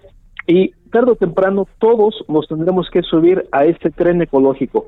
Eh, pero me parece que nuestro gobierno actual no está haciendo lo suficiente en esa materia. Darío Ibarra Zavala, docente de la maestría en economía de AFES Aragón de la UNAM. Gracias, Darío, que tuvimos oportunidad de conversar contigo. Al contrario, un placer. Hasta la próxima. Hasta luego, gracias. 17:20, hora del centro. Solórzano, el referente informativo. Bueno, en un capítulo más de Mañanera, de el púlpito de las victimizaciones. Vámonos con Francisco Nieto. Adelante, Francisco. Javier, ¿qué tal? Eh, muy buenas tardes. Hoy el presidente Andrés Manuel López Obrador aseguró que el contagio de COVID-19 está disminuyendo, lo que significa que se aleja la posibilidad de una tercera ola de pandemia. Hizo un llamado a la ciudadanía que aún cuando se ve que eh, pues hay eh, se está disminuyendo este contagio, pues que no se baje la guardia con las medidas eh, sanitarias. El presidente Andrés Manuel López Obrador también dijo que el plan de vacunación pues va va funcionando bien. Aseguró que esta semana quedarán concluidas la vacunación de, todos los adultos mayores en el país con al menos eh, una dosis. También dijo que el proceso de vacunación de maestros va avanzando, por lo que este martes también se dará se dará un avance importante de lo que está de lo que está sucediendo eh, con el plan de vacunación y bueno, pues también el presidente dijo que seguirá hablando de democracia, esto aún cuando el INE pues busca amonestarlo o incluso arrestarlo, dijo el presidente López Obrador que pues seguirá hablando, explicándole a la gente que por mucho tiempo en el país hubo fraude electoral, que fue una constante que se debe de, de erradicar ese tipo de problemáticas. Y bueno, pues el presidente hoy también criticó bajo esta lógica a varios intelectuales que desde su perspectiva están contra la 4T y que también proyectó pues un, una unas cartas, una, un desplegado en 2006 donde se ve varios de ellos como Héctor Aguilar Camín, como María Amparo Casar, incluso al actual eh, consejero del INE Ciro Murayama, quien pues dice el presidente avalaron el fraude desde 2006. Pues esto fue parte de lo que sucedió, eh, Javier. Esa, esa honorable carta al presidente no se le olvida, pero ni de broma, ¿verdad?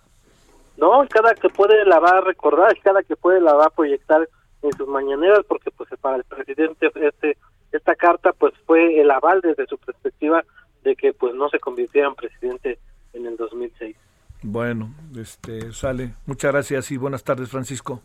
Buenas tardes. Bueno, este, vámonos a, a, la pausa. Déjeme decirle, traemos ahí algunos asuntos. Este, este tema que al que al que hacía yo referencia sobre eh, que, esta carta no se le olvida al presidente, hay, hay como tres, cuatro asuntos ahí que al presidente decide plano no se le olvidan. Él, él dice que no es rencoroso, pero no se le olvida. Yo diría que, híjole, yo creo que es rencoroso y no se le olvida las dos juntas, la verdad. Pero bueno, lo que sí le digo es que lo que ante lo que estamos es ante eh, que, que digamos, vamos a entrar, eh, estamos en ello, ¿no? Pero vamos a entrar de manera más intensa en una discusión, créame que sí me parece delicada. ¿Hasta dónde debe de llegar la ley? Este, ¿le ponemos un freno a la ley? ¿O qué hacemos ante la ley? O sea, bueno, esto sí y esto no. Pero es la ley, esto sí esto no. O sea, el presidente debe de determinar si los ministros de la Corte no opinan igual que yo respecto a dos años más, son corruptos. Es, es, es un asunto, a ver, si la ley marcara que el presidente debe de no dejar de hablar de todo lo que tiene que ver con su gobierno, porque lo marca la ley, vamos a decir, bueno, en este caso no. Ya en tres años sí, pero en este caso el presidente que haga lo que quiera, porque el presidente, la libertad. Yo, yo pienso que el presidente puede decir lo que quiera, pero el problema es que hicieron un marco legal impulsado por el propio gobierno actual que cambió las cosas. Entonces es, es ahí. Yo, usted, perdóneme que se lo diga, le recuerdo, su servidor en foros, artículos, e incluso en debates en el extranjero, yo dije, esa es una ley que no nos va a acabar sirviendo. Y así fue. Pero bueno, si está la ley ahí, ¿qué hacemos con ella? ¿Le echamos a dónde? A la pausa. El referente informativo regresa luego de una pausa. Estamos de regreso con el referente informativo. Compensation. Love don't pay no bills. Love don't give no indication. Love just won't stand still. Love kills, drills you through your heart. Love kills, scars you from the start.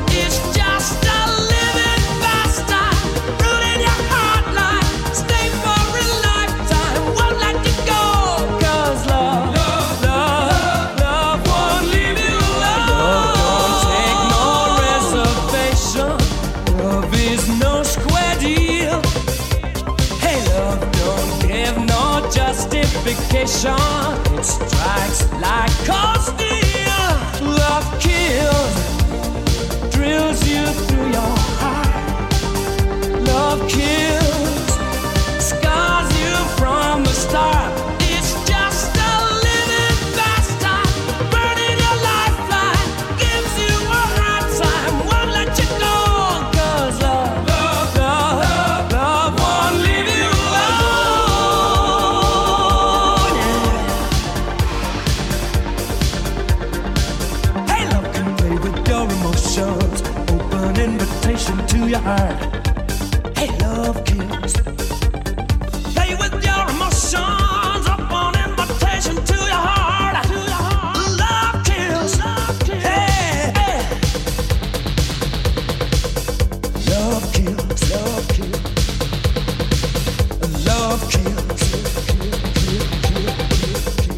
Estamos eh, escuchando hoy ni más ni menos que a Freddie Mercury, por supuesto, pero con Giorgio Moroder, quien hoy en 1940 nació en Ortisei, Italia. Es un compositor, productor de música disco, muy famoso. Este, ya escuchamos con Dana Summer, ya escuchamos con Elton John, David Bowie, Freddie Mercury, entre muchos otros. Entonces, Love Kills, Freddie Mercury, Giorgio Moroder. Drills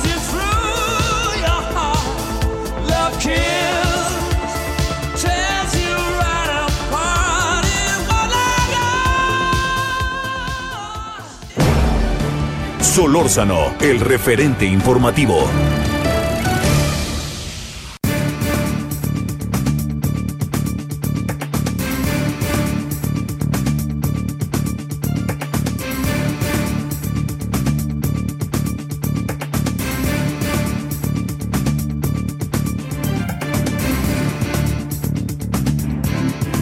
Se oye, ¿no? Freddy Mercury. Bueno, bueno vamos a otras cosas que han pasado en todo el proceso de carácter electoral que estamos, en todo el proceso electoral que estamos teniendo, pero también con otra variable que es, digamos, muy importante, que es la económica. La, la, la inflación alta es una inflación eh, eh, con trascendencia o es un asunto estrictamente coyuntural y bajaremos es alta, ¿eh? arriba de 6. El dólar, la bolsa, en fin, variables que están sacándose un poco, precio petróleo, etcétera, cómo las alcanzamos a visualizar, ¿no? Exactamente qué tienen detrás. Es un asunto delicado, es presagio de algo. Bueno, Arancha Sánchez, economista de la UNAM. Arancha, te saludo con gusto, ¿cómo has estado? Hola Javier, muy bien, muchas gracias. También como se puede durante la pandemia. Gracias por la invitación. bueno, espero que no haya pasado cerca de ti nada de estas cosas rudas que nos han pasado a todos, ¿no?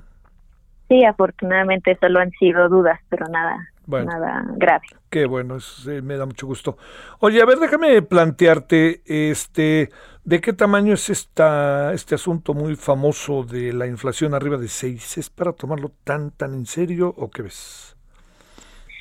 No, realmente, eh, bueno, eh, pensemos que la inflación en realidad es algo que cambia constantemente, cambia semana a semana.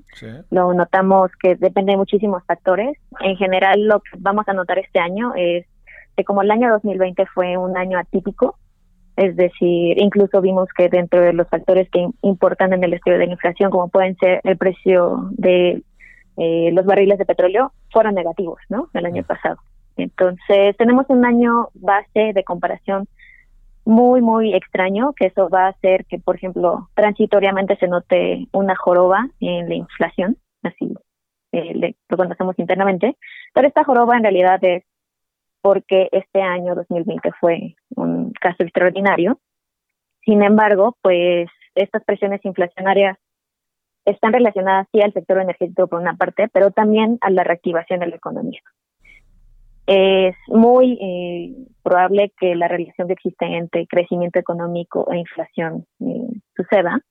Y esto pues también tiene que ver con una parte buenísima que todas y todos estamos experimentando, que son lo, el inicio de los programas de vacunación, por una parte, y por otro, eh, este programa fiscal que a raíz de las elecciones en Estados Unidos, con el actual presidente, Biden, pues bueno, están dando políticas que influyen en todo el mundo y que van a tener un efecto positivo como puede ser la recuperación económica en muchos países en desarrollo.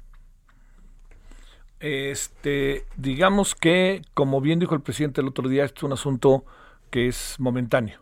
Eh, quiere decir, quiere decir, pregunto que el siguiente mes la inflación bajará y si se puede presumir a cuánto bajaría.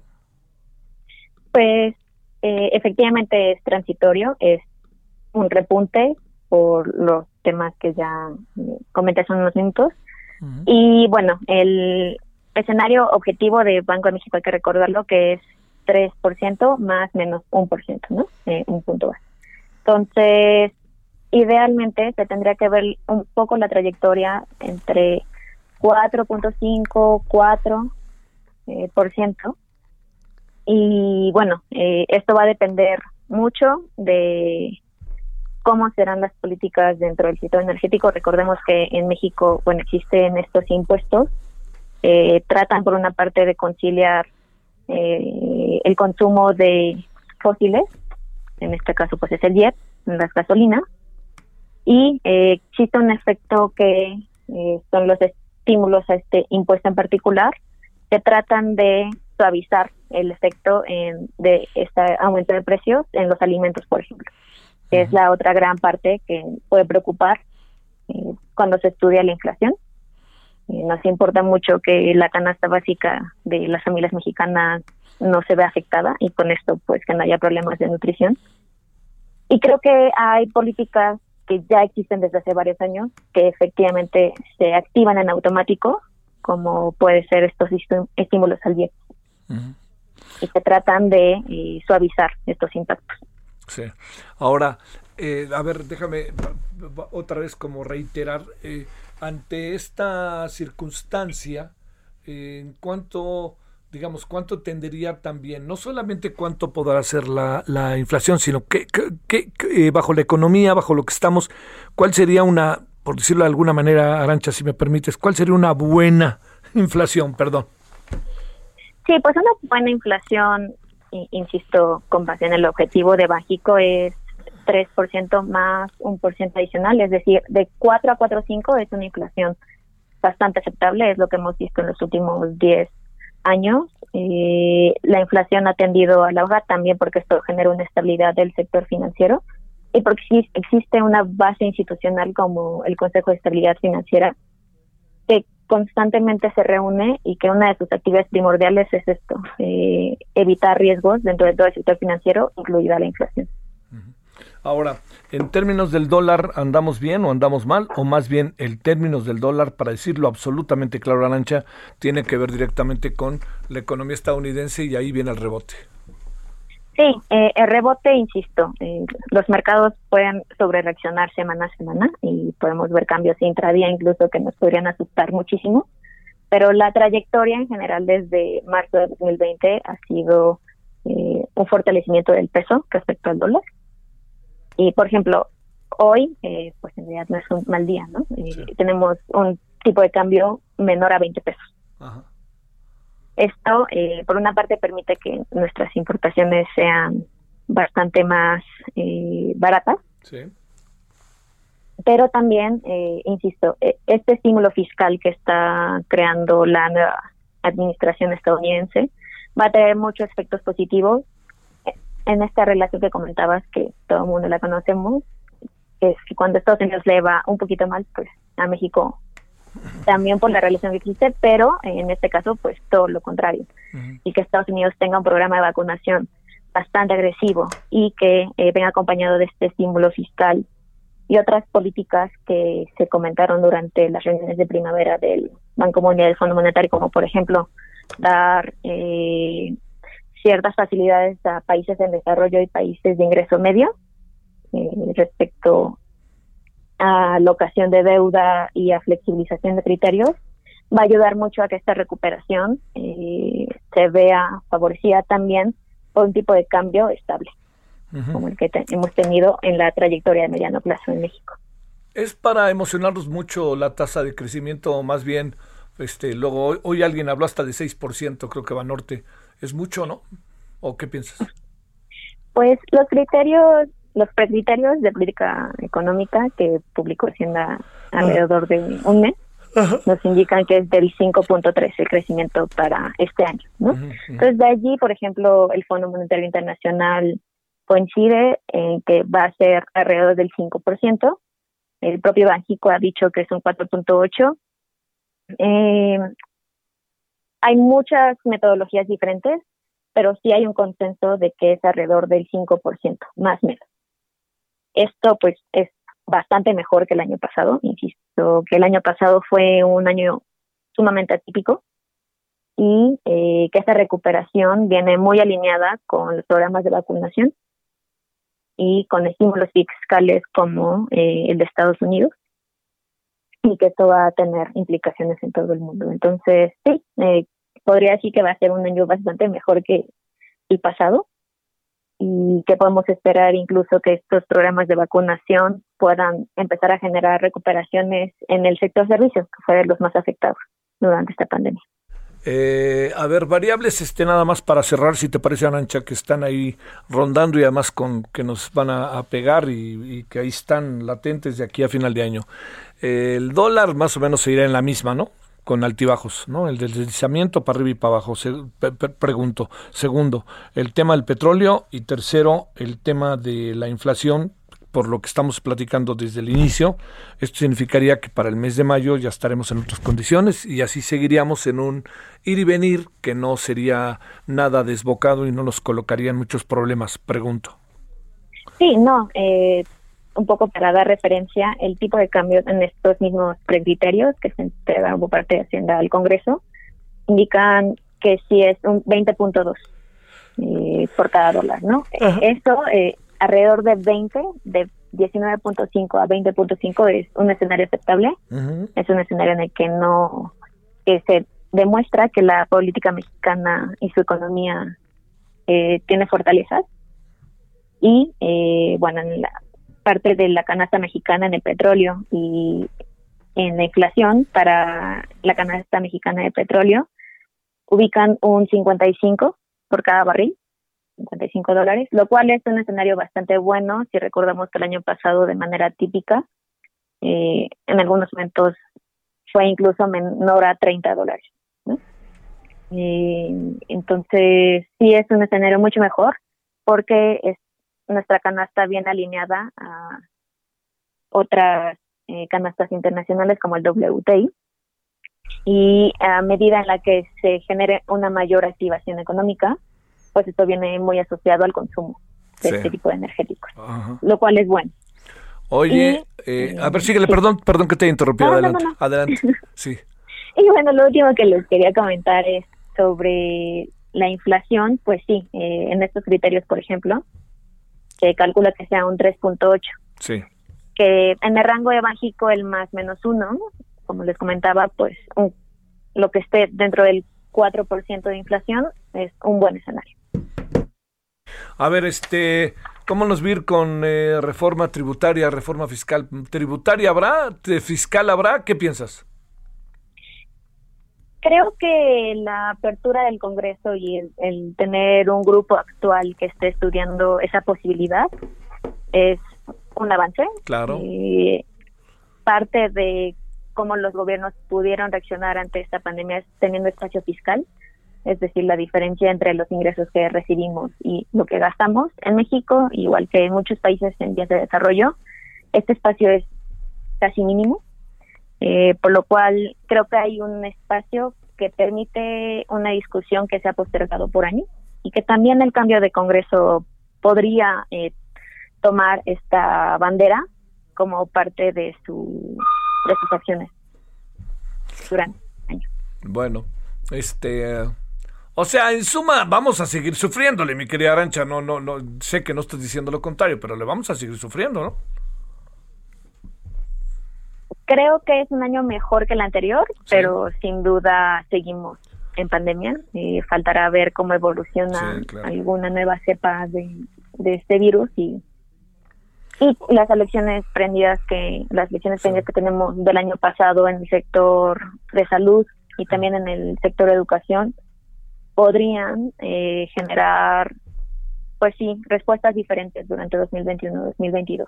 ¿Cómo nos irá, eh, digamos, a partir de los escenarios para cerrar que hoy se ven, Arancha, cómo nos irá el año que entra? 2022 me parece que es un escenario estable, es un escenario donde podríamos crecer entre 3 y 4%. Estaría muy bien.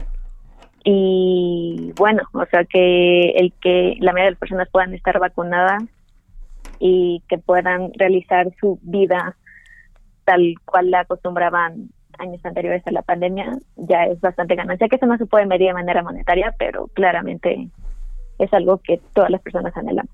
Te mando un saludo, Arancha Sánchez, muchas gracias. Saludos, muchas gracias. A gracias.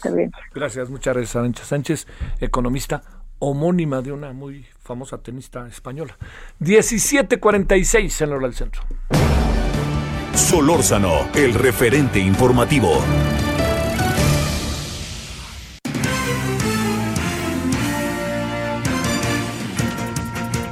A ver cómo va el tema eh, del señor Salgado Macedonio Félix, querido Misael Zavala, buenas tardes.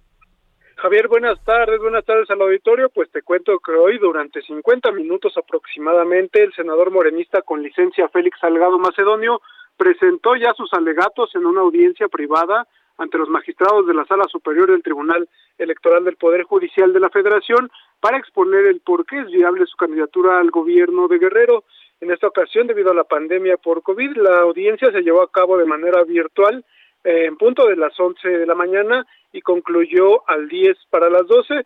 Por lo tanto, Salgado Macedonio tampoco acudió personalmente a esas oficinas del Tribunal Electoral, sino pues se conectó vía virtual con los magistrados, a quienes pues les expuso sus alegatos y sus argumentos. Eh, sí se confirmó, eh, Javier, que seis magistrados de la Sala Superior estuvieron presentes en la audiencia y escucharon los argumentos del caso. donde el morenista expuso que no fue culpa suya el no haber entregado los informes de gastos de precampaña, sino que la responsabilidad fue de la Comisión de Fiscalización de Morena. Este es un nuevo argumento jurídico que está utilizando el guerrerense para salvar esta candidatura al gobierno de Guerrero. La audiencia estuvo encabezada por el magistrado Indalfer Infante, quien es el responsable de elaborar el proyecto de sentencia, en el cual, pues como ya ha sabido Javier, se ha adelantado que el Tribunal Federal estaría cancelando en definitiva el registro de Salgado Macedonio por no presentar estos informes de gastos de precampaña. Esto luego de que el Instituto Nacional Electoral también resolvió ya en dos ocasiones sancionar al guerrerense con la pérdida de su registro eh, como candidato al gobierno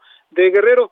Mañana por la tarde, Javier, los magistrados del Tribunal Electoral llevarán a cabo una sesión virtual donde desahogarán el caso de Salgado Macedonio. Esta sesión será pública y también desahogarán el caso de Raúl Morón Orozco, a quien también le cancelaron su registro como candidato de Morena al gobierno de Michoacán también por la misma razón de no haber presentado sus informes de gastos de precampaña. Mientras tanto, Salgado Macedonio adelantó que el miércoles, una vez conocida ya la resolución del Tribunal Electoral, realizará una sesión informativa en la Alameda de Chilpancingo donde pues ya definirá las acciones a seguir dependiendo de lo que definan el día de mañana los magistrados del Tribunal Electoral. Javier, esta es la información. ¿Cuánto tiempo se presume que podríamos ahora sí ya tener una respuesta del tribunal? ¿Hay una idea? Porque he oído que son tres días, luego dicen que mañana, luego dicen que al rato, luego dicen que qué. No, Javier, ya se ha confirmado por parte de prensa del tribunal que el día de mañana eh, desahogarán ya esta sesión. En esta sesión, por lo regular, sesionan los martes y también los días jueves. Eh, este día martes sesionarán, ya tienen como, como punto el tema de Salgado Macedonio, también otro punto el de Raúl Raúl Morón Orozco, son puntos distintos, son, son separados, son eh, sentencias o proyectos diferentes que analizan los magistrados, pero el día de mañana ya se estaría resolviendo estas dos candidaturas. Bueno, te mando saludos, Misael, muy buenas tardes. Buenas tardes, Javier. ya, ya, ya, ya, ya estamos en campaña, ya, ya, si hay elementos a resolverlo, si, eh, si hay elementos para un lado, para el otro, ya resolverlo, ya no le demos más vuelta. Vámonos a las 17.50 en hora del centro. Atahualpa Garibay, ¿dónde andas, Atahualpa? Buenas tardes, Javier. Buenas tardes a todo el auditorio. Aquí todavía son las 3.50 minutos, es la tarde aquí en el Pacífico, en Baja California donde empresarios del municipio de Ensenada expresaron su preocupación porque se están ahuyentando las inversiones en este puerto. La Cámara Nacional de la Industria y la Transformación de Ensenada, la Canacitra, hace un llamado en este sentido de carácter urgente a los tres niveles de gobierno para que se atienda y se resuelva el problema de la escalada de violencia que se registra desde 2020 y 2021 en esta ciudad. Amalia Vizcarra Berumen, presidenta de la Canacitra en Ensenada, manifestó la enorme preocupación de los industriales por la situación que se está viviendo y que tiene atemorizado a las familias ensenadenses y está ahuyentando, repito, a los inversionistas y está afectando al turismo, sobre todo al sector turístico que ha sufrido un año de crisis económica derivado de la pandemia por el COVID-19. La dirigente de la Canacinta dijo que de 2016 la escalada de violencia ha crecido exponencialmente, ya que de 66 homicidios documentados en ese año, el 2020 cerró con 408 crímenes, de los cuales pues la mayoría no han sido aclarados. Ellos prevén que 2021 termine con más de 500 homicidios en el puerto de Ensenada, ya que actualmente van 408 homicidios, 155 homicidios y de seguir así, pues van a terminar el año con 500 porque se están cometiendo ejecuciones a plena luz del día en colonias sépticas del puerto de Ensenada, policías fueron atacados por un comando armado el jueves pasado, están graves, han asesinado a fiscales y a mandos de las corporaciones municipales y estatales y ella advierte que si no se hace nada en este momento, pues las inversiones se van a caer y el turismo será los prestadores de servicios turísticos, actividad de la que dependen cinco de cada diez ensenadenses, pues se va a ver seriamente afectado la actividad turística y mientras los empresarios lanzan el llamado de auxilio a la federación, al Estado, bueno, pues el alcalde de Ensenada, Armando Ayala, busca la reelección. Él es alcalde en funciones y es candidato de Morena a la alcaldía por las tardes, Javier. por las tardes. Oye, Atahualpa, muy en breve, eh, ¿Qué supones que está detonando todo este relajo? El gobierno estatal y los municipios que son de Morena no, desde que llegaron hace año y siete meses, no pusieron eh, las baterías, no enfocaron sus planes de contención a las actividades del narcomenudeo, que es una de las ramas del narcotráfico de la delincuencia organizada, y los grupos de la delincuencia organizada se están disputando el control de la venta de drogas en las colonias de Ensenada, Rosarito, Tijuana y Mexicali. El día, hoy se el día de hoy se da a conocer que en Tijuana van 630 homicidios dolosos en cuatro meses. Se eh, prevé que se va a romper eh, eh, la cifra de más de 900 homicidios en este año. El año pasado cerró con, con casi 900 homicidios en Tijuana y hoy van 630 homicidios en menos de cuatro meses de 2021. El crimen organizado está golpeando muy severamente a Baja California, igualmente en Mexicali, en donde los comandos armados son reportados a plena luz del día, sobre todo allí en el Valle de Mexicali, Javier. Qué cosa, bueno. Ya hablaremos. Gracias, Atahualpa. Buenas tardes. Un abrazo. Pero fíjese, eh, veamos, este, digamos, eh, veamos las cosas como en perspectiva. Fíjese, estamos hablando de Ensenada, estamos hablando de Mexicali, estamos hablando de Tijuana, estamos hablando de Rosarito y Tecate, ¿no? Todas las zonas ahí más o menos cercanas. Nuestro pueblo nuevo, a donde mandamos saludos. Eh, uno se pregunta, bueno, ¿y, qué, finalmente, qué es lo que, lo que está pasando en, un en municipios que este, son muy relevantes en lo interno y en la relación con Estados Unidos. Pues es la frontera, ¿no? Bueno. Al ratito vamos a hablar de la sobrerepresentación, vamos a hablar del caso del diputado Saúl Huerta y vamos a hablar con Lorian, va a estar con nosotros la maestra en la noche para hablar de COVID, entre otras muchas cosas, y el tema del Tribunal Electoral, ¿no? También. Bueno, hasta el ratito, 21 horas en hora de centro, esperamos Heraldo Televisión. Hasta aquí, Solórzano, el referente informativo. Heraldo Radio, la HCL se comparte, se ve y ahora también se escucha.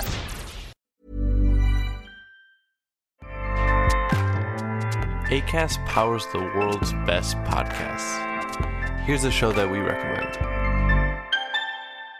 The Real Housewives is a guilty pleasure for most, but if you're looking to not feel guilty about that pleasure, tune in to Everything Iconic with me, Danny Pellegrino, where I break down all the messy moments and behind the scenes antics of Bravo's popular franchise. And on Everything Iconic, I also interview celebrity guests like Kelly Ripa, Kiki Palmer, Drew Barrymore, Cameron Diaz, and more about their guilty pleasures, their past work, and so much more. So if you're pop culture obsessed and find yourself watching way too much reality TV like me, tune in to Everything Iconic with Danny Pellegrino wherever you listen to podcasts. ACAST helps creators launch, grow, and monetize their podcasts everywhere. ACAST.com.